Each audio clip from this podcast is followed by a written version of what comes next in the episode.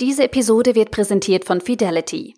Der Vermögensverwalter bietet Ihnen als Privatanleger mit dem Fidelity Wealth Expert Zugang zu einem weltweiten Netzwerk unabhängiger Investmentexperten, die die Fonds managen. Ihr Anlagevorschlag wird vorher mit Hilfe eines Online-Fragebogens auf Basis Ihrer Anlageziele und Ihrer Risikobereitschaft ermittelt und auf Sie zugeschnitten. FAZ Guten Tag, liebe Hörerinnen und Hörer, zu einer neuen Folge unseres FAZ Digitech Podcasts, in dem es heute um die Elektromobilität gehen soll. Einmal wieder könnten Sie sagen, aber es hat sich in den vergangenen Tagen sehr viel getan.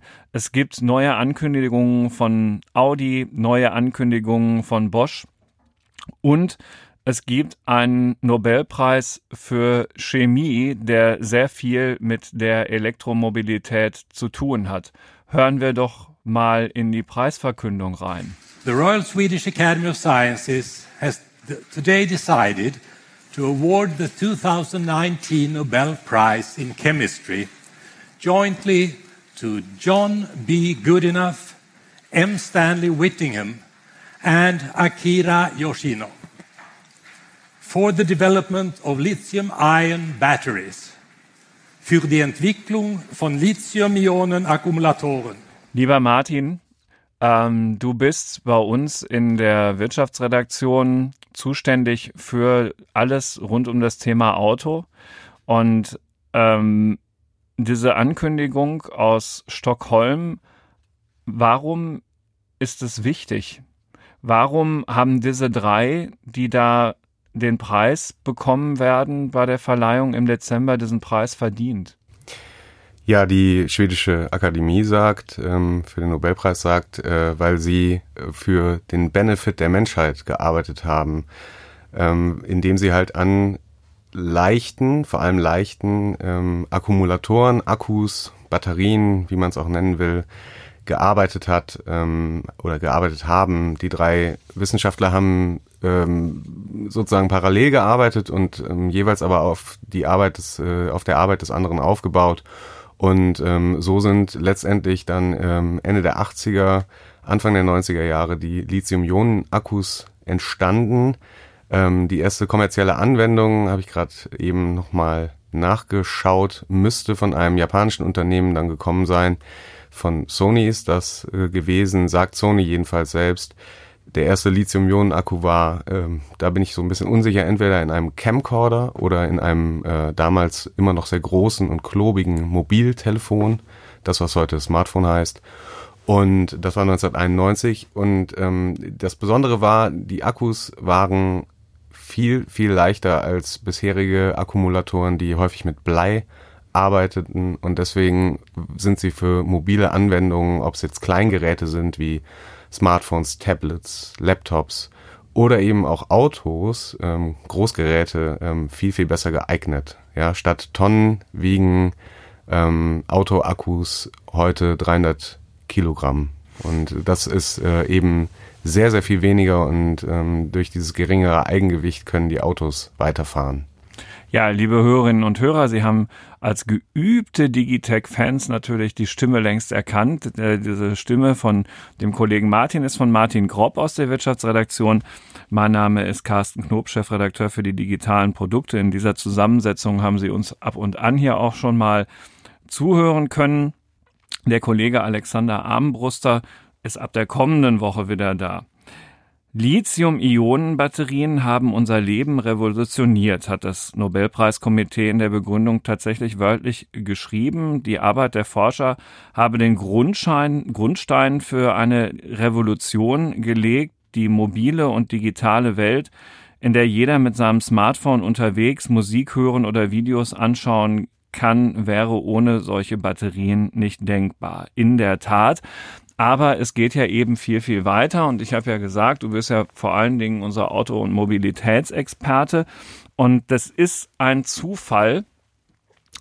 Äh, aber es passt trotzdem zeitlich halt perfekt zusammen, dass die Firma Bosch in der Woche, in der der Chemie-Nobelpreis an diese Forscher verliehen worden ist, ähm, hat, hat die Firma Bosch einen Chip vorgestellt, mit dem sie Elektroautos ausrüsten möchte, um ähm, das, was im Volksmund Reichweitenangst genannt wird, ähm, zu überbrücken. So, und da wachsen jetzt zwei Dinge zusammen, nämlich einmal die neueste Batterietechnologie, weil die Entwicklung dieser äh, Batteriezellen geht natürlich auch äh, immer weiter voran, vielleicht nicht so schnell wie die der Chips, weil man es halt eben mit Chemie oder Chemie, wie ja auch viele sagen, zu tun hat ähm, und nicht mit Halbleitern, ähm, wo ja Moore's Law immer noch irgendwie so leidlich gilt, dass die alle 18 bis 24 Monate in ihrer Leistungsfähigkeit ähm, gemessen an der Anzahl der Chips auf einem gegebenen Stück Silikon äh, sich äh, sozusagen verdoppeln. Also ganz so schnell geht's da nicht, aber beides zusammen verändert sich schon sehr stark. So, und jetzt lange Rede, kurzer Sinn. Äh, da gibt es einen Stoff, der heißt Siliziumkarbid. Ähm, und äh, wenn Elektroautos mit Chips aus diesem Material ausgerüstet sind, kann das die Akkus schneller laden lassen und die Reichweite erhöhen. Das heißt, wir stehen wirklich da an einer Zeitenwende? Äh, insofern, als dass äh, immer mehr Unternehmen, also nicht nur Bosch, ähm, an diesem Stoff, äh, an diesem Wundermaterial, so nennt es Bosch, äh, Siliziumkarbid arbeiten. Ähm, bisher äh, kam in der, äh, es geht da vor allem um die Leistungselektronik. Also jedes Elektroauto, vielleicht muss man ein bisschen vorher anfangen. Ne, jedes Elektroauto hat einen, Computer, der, das ihn ähm, der ihn steuert. Steuerungselektronik. Genau, die Leistungs- mhm. bzw. Batterieelektronik, Steuerungselektronik. Und ähm, dieser äh, Stoff Siliziumkarbid kommt dann in dieser Leistungselektronik zum Einsatz, beziehungsweise die Chips, aus denen der, äh, die aus äh, Siliziumkarbid sind und ähm, sorgen dafür, dass dort eine bessere elektrische Leitfähigkeit äh, äh, gegeben ist in der Elektronik. Ähm, und äh, das äh, wiederum sorgt auch dafür, dass weniger elektrische Energie, die vorher in die Batterie geladen werden muss, ähm, äh, in Form von Wärme sozusagen verloren geht. Ja? Also ähm, die, die Chips arbeiten letztlich effizienter und ähm, damit kann dann eben mehr elektrische Energie in die Reichweite fließen. Und ähm, Bosch sagt, äh, es sind etwa sozusagen ein Reichweitengewinn von sechs Prozent, äh, der da möglich ist. Das klingt jetzt erstmal wenig, mhm. ähm, ist aber für manchen das Ganze sozusagen. Ja, ja. Manchem sein Ganzes. Ähm, äh, denn äh, 6% Reichweite, also angenommen, äh, äh, ein ähm, E-Auto kommt äh, 400 Kilometer weit, ähm, äh, laut Herstellerangaben äh, 6 Prozent. Wenn ich mich jetzt nicht verrechne, sind es ja ungefähr dann 24, 25 Kilometer. Das ist dann schon mal ähm, für manchen eben eine Fahrt zum Arbeitsplatz mehr. Also das sind die ganz entscheidenden Fortschritte, die da erzielt werden, ähm, weil es geht ja jetzt wirklich noch so um das letzte bisschen, das den Leuten sagt, die sich dafür interessieren, ja doch, das Auto ist alltagstauglich für mich. Jetzt haben wir die Schwelle überschritten. Was ja besonders erfreulich ist, dass diese Chips in Deutschland produziert werden, also sind hier entwickelt und sie werden auch in einer Fabrik in Reutlingen, das ist ein, eine Stadt südlich von Stuttgart, produziert. Wenn es um, um Chips geht für solche Spezialanwendungen, stehen die Deutschen ganz gut da, ne? Ich würde denken, ja. Also es ist äh, eben auch sinnvoll, ähm, da gut dazustehen, denn also wenn wir uns jetzt nochmal vergegenwärtigen, wer momentan den den Markt, den Weltmarkt für ähm, eben die Lithium-Ionen-Batterien. Jetzt, ich rede jetzt nur vom, vom Autofall, aber ich denke, diesen Fall kann man auch äh, ausweiten auf, auf ähm, Konsumelektronik, auf Handys und, und äh, Tablets vielleicht, ähm, äh, Kameras, äh, Videokameras, was auch immer, ähm, MP3-Player. Jedenfalls ähm, äh, auf dem Automarkt sind es halt asiatische Unternehmen, die dort dominant sind, Chinesen, Japaner, Koreaner. Ähm, das ist sozusagen, äh, die Autohersteller sprechen da immer vom Commodity, also halt ein Gut, was in rauen Mengen verfügbar ist. Äh, und auch deswegen haben deutsche Autohersteller teilweise, zumindest bis vor kurzem, immer gesagt, ja, das wollen wir nicht selbst machen, ähm, solche Lithium-Ionen herzustellen, die Zulieferer ebenfalls. Und wenn es jetzt aber um die Gehirne geht, äh, für die Elektroautos. Wenn man da sozusagen, da muss man eigentlich vorne mit dabei sein, auch um sich zu differenzieren weiter. Und wenn das sozusagen aus deutscher Hand kommt, ähm, äh, halte ich das als, äh, als einen äh, unschätzbaren Vorteil für die, für die deutschen Unternehmen, denn sie können damit unter anderem bestimmen, wie so ein Elektroauto, wie das Fahrverhalten ist und sich auch ähm, dadurch unterscheiden weiter. Also dass man eben merkt, okay, ich fahre in einem Elektroauto von einem bayerischen Hersteller oder von einem niedersächsischen Hersteller oder vielleicht auch von einem baden-württembergischen Hersteller. Und um was für einen spannenden Markt es da geht und wie gut es ist, dass die Deutschen in, in dem Fall, also auch eben gerade die Zulieferer, eben so positioniert sind, wie du sagst. Das hat der ZVEI, das ist der Zentralverband Elektrotechnik und Elektronikindustrie, jüngst ausgerechnet. Der hat gesagt, dass in einem Auto ähm, äh, zuletzt Chips im Wert von 337 Euro im Durchschnitt verbaut worden sind und äh, ein Elektrofahrzeug ähm, braucht zusätzlich obendrauf nochmal 410 Euro im Durchschnitt an Chiptechnik. Und wenn man dann an das automatisierte Fahren denkt, das ja auch ähm, immer wichtiger wird, dann kommen nochmal 910 Euro dazu.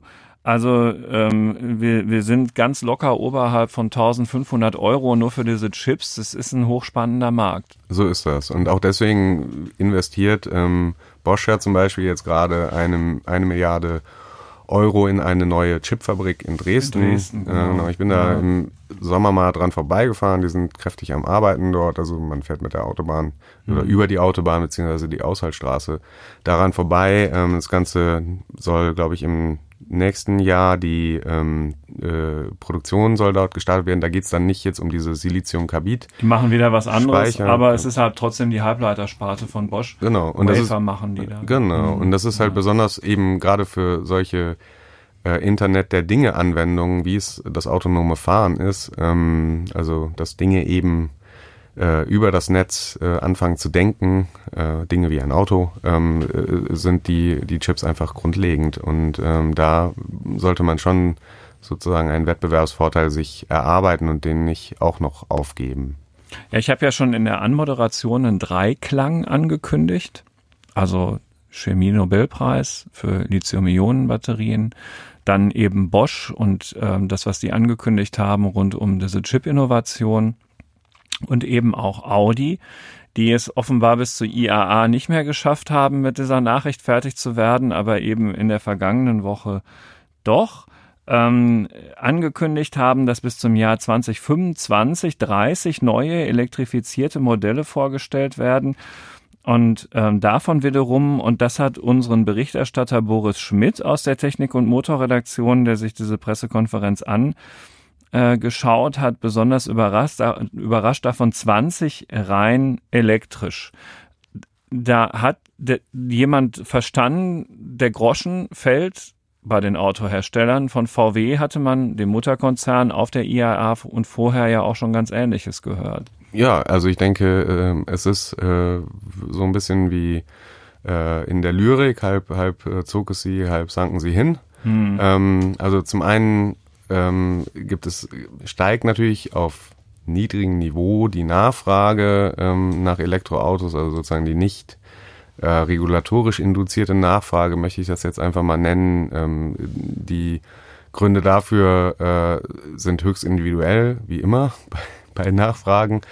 Aber ähm, äh, es liegt natürlich auch an der äh, Klimawandeldebatte. Die ja. Menschen überlegen, ob sie weiter äh, fossile Energie in den Tank schütten wollen oder ob sie nicht vielleicht ähm, ein, ein Lithium-Ionen-Akku sich unters Auto nehmen und den möglicherweise dann auch noch mit Ökostrom, Windstrom, ähm, Solarstrom füllen, um sozusagen ein, sich ein besseres Gewissen zu erkaufen. Ähm, und auf der anderen Seite sind natürlich die Autohersteller weitergetrieben von der, von der äh, Regulierung ähm, auf europäischer Ebene halt tatsächlich die eigenen Emissionen zu senken und zwar um weitere 37,5 Prozent bis ähm, Ende des nächsten Jahrzehnts und das ist ja immerhin schon in zehn Jahren und knapp drei Monaten. Ja, es gibt immensen gesellschaftlichen und politischen Druck. Äh, insofern mit dem halb sank es ihnen, ist es bestimmt richtig. Äh, man, man kann wahrscheinlich, also jedenfalls hat der VW-Konzern, zu dem Audi ja wie gesagt gehört, äh, für sich entschieden, keinen anderen Weg mehr gehen zu können, als da jetzt voll in die Richtung Elektro zu gehen, auch ähm, gar nicht mehr so sehr links und rechts bei alternativen Antrieben zu gucken und ähm, eben das jetzt zu versuchen umzusetzen. Dafür gibt es schon wieder eine Erfindung ähm, im Hause VW und der heißt, diese Erfindung heißt modularer Elektrifizierungsbaukasten. Wer jetzt äh, VW kennt, weiß, dass der Verbrenner in der Endphase von Martin Winterkorn als dem früheren Vorstandsvorsitzenden umgestellt worden ist auf den modularen Querbaukasten. Das dazu führt, dass also unter der Blechhaut die Technik ähm, sehr, sehr ähm, austauschbar und wiederverwendbar ist, sodass diese ganzen Konzernmarken mit dem Griff ins Konzernregal relativ einfach eigenständige Modelle entwickeln können. Und dieser modulare Elektrifizierungsbaukasten MEB soll eben das sein, für die Elektromobilität, was der MQB für die Verbrenner zuletzt war, richtig? Ja, so ist das, genau. Mhm. Also quasi ein, ein Selbstbedienungsladen für die einzelnen Konzernmarken, um dann ähm, Autos auf dieser Plattform äh, zu bauen. Also ähm, es wird da eben so ein bisschen der Ansatz, nicht nur ein bisschen, es wird der Ansatz verfolgt, ähm, möglichst viele Gleichteile äh, zu haben, ähm, die möglicherweise auf die äh, auf die Fahrperformance gar nicht so eine große Auswirkung haben und ähm, dann einfach von Größeneffekten zu profitieren, ähm, weil eben möglichst viele gleiche Teile in möglichst großer Menge produziert werden, so dass dann die Kosten je Teil sinkt und ähm, dafür ist dieser Baukasten geeignet. Ähm, dann stecken eben in, in Audis oder Seats oder Skodas äh, ähnliche Teile, aber auch sie Porsches. Also auch dieser Porsches, Taycan ja. benutzt ja offenbar genau. auch diese Plattform, ne, genau. äh, wo man auch ein Mittelklasse-Auto einfach drauf betreibt. Genau. Und dann ja. kommt aber wiederum die Leistungselektronik äh, zum Tragen, mhm. ähm, die äh, von von äh, Softwareentwicklern äh, programmiert wird. Ähm, die programmieren sozusagen die Programme, die auf den jeweiligen Chips dann laufen und wo dann sich ein Porsche, äh, von ein Porsche Taycan vielleicht, um dieses Elektroauto einmal zu nennen, von einem ähm, äh, einem ID, äh, den der Volkswagen-Konzern als Massenauto anlegt, unterscheidet. Hm. Ja, also das ist in der Tat interessant, wenn, wer, wer das spannend findet, da sich nochmal genauer die Elektronik anzugucken und wie das alles so verdrahtet ist, da gibt es dann halt eben doch entscheidende Unterschiede. So, jetzt kommt ne, die nächste gute Nachricht äh, für den Standort Deutschland, der natürlich unter dem Abschied vom Verbrenner auch leiden wird. Aber die wichtigsten Teile für diese MEB-Modelle kommen aus Kassel, Antrieb, Salzgitter, Teile für Elektromotoren, Braunschweig, Batterien sowie Fahrwerk. Das heißt, also das ist jetzt nicht irgendwie ein Sourcing aus dem fernen Ausland, so wie vielleicht die eine oder andere Lithium-Ionen-Zelle oder alle, ähm, äh, sondern diese Dinge gehören offenbar zu dem, was die Konzerne als absolut strategisch wichtig in der Wertschöpfungskette ausmachen und sie kommen aus Deutschland. Ja, so ist das. Mhm. Genau. Teilweise ähm, muss man aber sagen, wird quasi äh, wie, wie du es ja eben ähm, als äh, Abschied vom Verbrenner sozusagen das war vielleicht hast. etwas nee, nee, also, äh, genau. weit gegangen. Ja, aber dadurch fällt ja eben auch ein, ein Teil der Arbeit weg. Also, also jetzt, du hast natürlich eben auch die Audi ähm, äh, Offensive in Anführungszeichen äh, gesetzt, genannt. Das klingt ja dann immer so, ähm, als ob dann, äh, weiß ich nicht, 2025, 2030 nur noch Elektroautos verkauft werden. Das ist mitnichten so und oder also man kann mich vielleicht in fünf Jahren dann äh, äh, Lügen strafen oder ich strafe mich selbst Lügen, aber ich, ich habe den Eindruck, äh, zumindest gehen da die meisten äh, brancheninternen Beobachter aus davon, dass äh, dann wir von Verkaufsabsatzanteilen äh, ähm, äh, äh, reden von in Höhe von 20, 25 Prozent. Also jedes vierte Auto wird elektrisch sein. Ähm, elektrisch kann aber auch bedeuten eben mit einem Plug-in-Hybrid. Hm. Äh, also, also Teil elektrisch. Genau, da ja. steckt dann auch noch ein Verbrennungsmotor drin. Aber jedenfalls ein Teil der Arbeit am äh, der, der momentan in Verbrennungsmotoren fließt, muss also fällt weg. Das steht fest. Und äh, diese diese Strategie von Volkswagen eben ähm, äh, die die Kernkomponenten für die elektrischen Autos auch aus Deutschland liefern zu lassen, ähm, äh, ist eben auch eine Art Ersatzhandlung, um dann ja um die wegfallende Arbeit zu ersetzen. Ja, also das soll auch nichts beschönigen. Ähm, äh, die äh, Auswirkungen auf die deutsche Industrie durch diese, diese Wandlung des Antriebs sind natürlich immens, auch bei den Zulieferern. Äh, also es gibt auch keinen Zulieferer, der in irgendeiner Weise ähm, mit dem Verbrennungsmotor beschäftigt ist, der sich nicht Gedanken macht, wie er sich in dieser neuen Welt mit veränderten Produkten äh, neu aufstellt. Alles andere wäre ja auch total kurzsichtig. Ja. Und ich denke, äh, dass auch eben vor allen Dingen der politische Druck dazu geführt hat, dass VW jetzt eben doch auch eine Batteriezellproduktion in Deutschland aufbaut und nicht nur wie noch zum Jahreswechsel eigentlich vom VW-Vorstand angestrebt, sich ausschließlich aus Ausland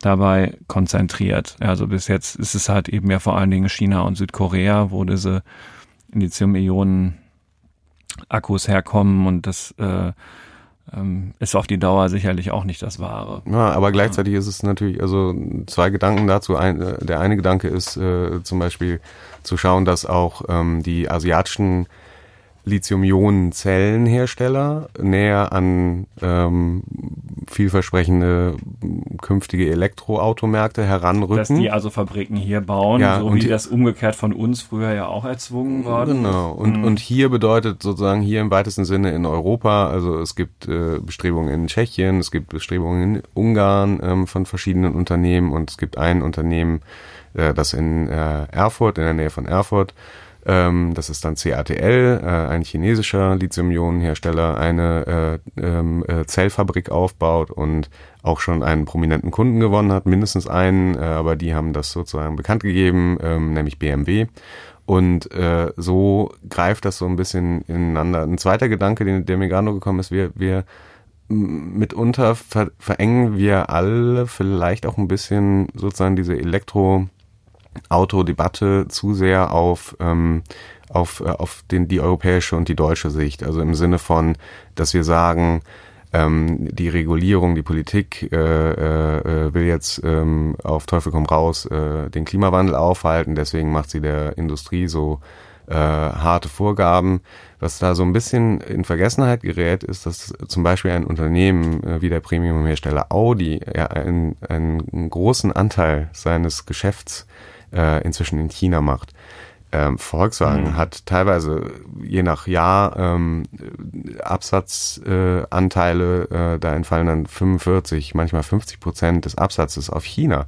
Und auch in China gibt's Regulierungen, ähm, über die wir uns natürlich hier in, in Deutschland, in Europa nicht so äh, trefflich aufregen können, aber die äh, geben ganz klare Elektroziele vor mit Quoten. Und auch deswegen ähm, kommen Unternehmen dann mit so Ankündigungen wie, wie ja. ja genau, und mhm. kommen mit so Ankündigungen wie ähm, äh, 25 äh, neue oder was hast du gesagt, 30 neue äh, äh Modelle, 20 davon rein elektrisch. Ähm, das ist auch immer, also da hat man nicht nur den deutschen, den deutschen Autokäufer im Blick, sondern äh, den größten Automarkt der Klar. Welt, China. Die deutsche Industrie war ja immer sehr, sehr stark exportorientiert und natürlich gilt es auch für die Autohersteller und ganz klar, also vor den VW-Konzernen ist China ja wirklich jetzt schon seit ähm, Jahrzehnten ein, ein Markt, der unglaublichen Einfluss auf die Produktentwicklung hat. Ähm, das, das ist wohl so. Nun haben wir heute in der Kantine mit einem Kollegen gesprochen, der schon vor Jahren mit dem Kauf eines Elektroautos geliebäugelt hat aber halt bis heute keins hat. Und ähm, das äh, hat ganz praktische Gründe. Dem fehlt schlicht und einfach die Ladeinfrastruktur.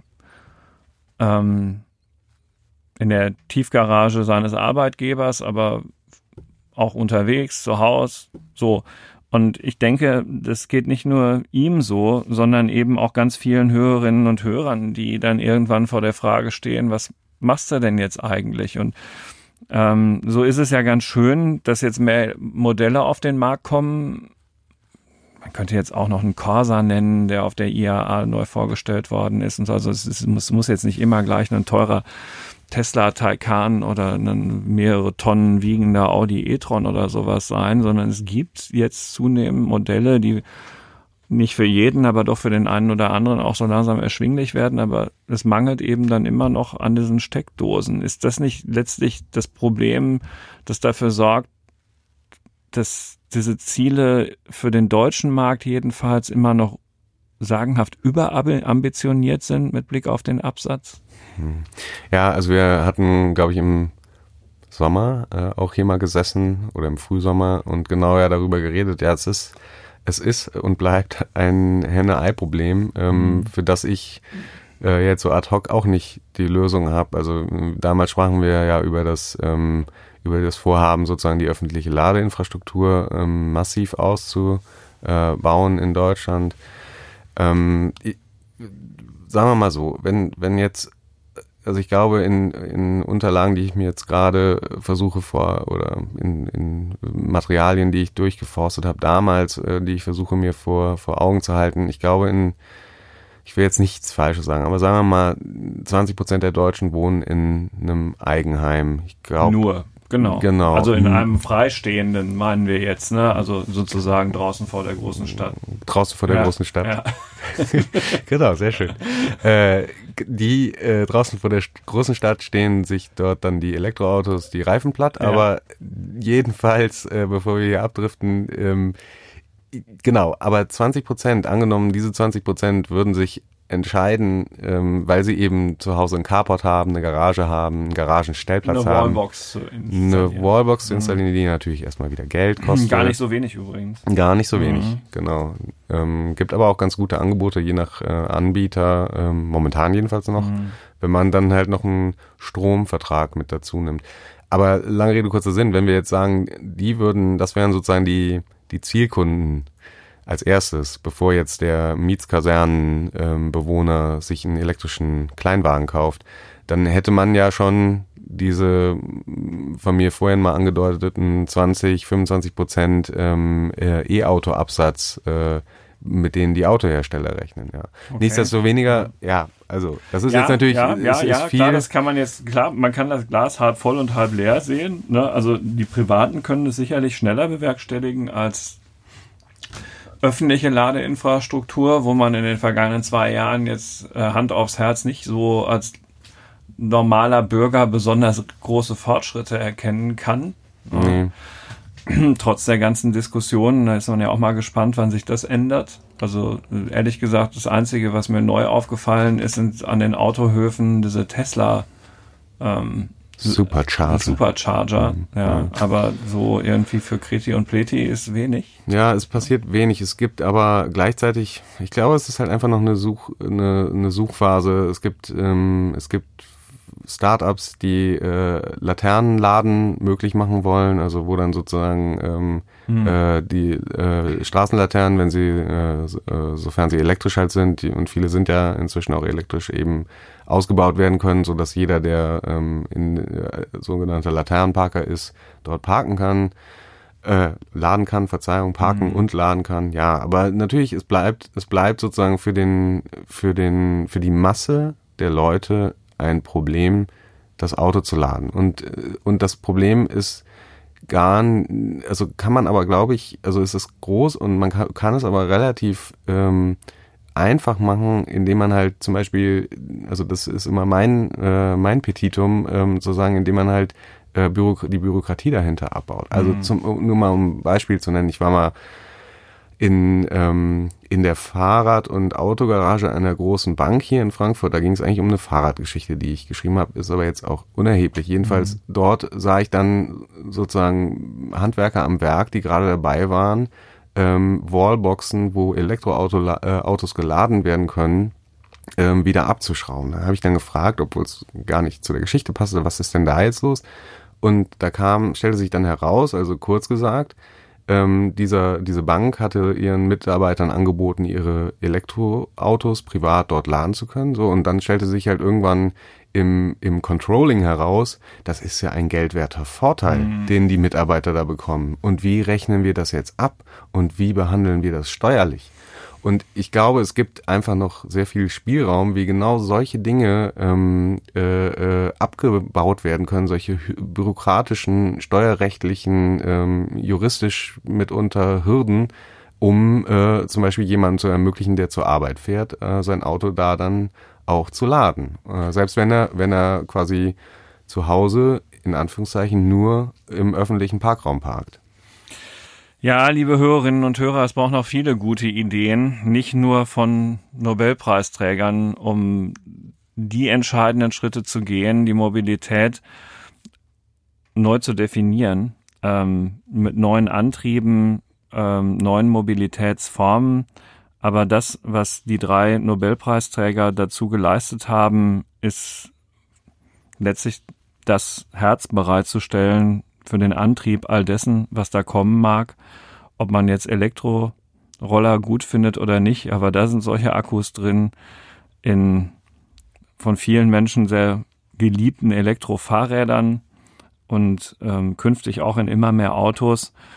Das bleibt spannend, das weiter zu verfolgen. Es wird nicht die letzte Digitech-Podcast-Folge zur Elektromobilität gewesen sein. Jetzt können sich die Preisträger erstmal über umgerechnet rund 830.000 Euro Preisgeld freuen und auf ihre Preisverleihung am 10. Dezember. Da lohnt sich ganz besonders genau hinzugucken, unter anderem auch deshalb, weil es was ganz Neues gibt, nämlich der Herr Good Enough, der einer dieser Preisträger ist, ist der älteste Nobelpreisträger überhaupt. Der ist schon 1922 in der deutschen Stadt Jena geboren worden. Und ähm, ja, also ich denke, da werden wir alle ganz genau hinsehen. Fürs Hinhören bedanken wir uns herzlich. Dank auch an dich, lieber Martin, für die Zeit, kurz in unser Studio kommen, gekommen zu sein. Ähm, laufende Informationen über all das, wie steht's in unserer Digitech-App für Android und iOS. Alle Informationen dazu gibt's auf www.fazdigitech.de. Vielen Dank für Ihre Treue. Bis bald. Auf Wiederhören.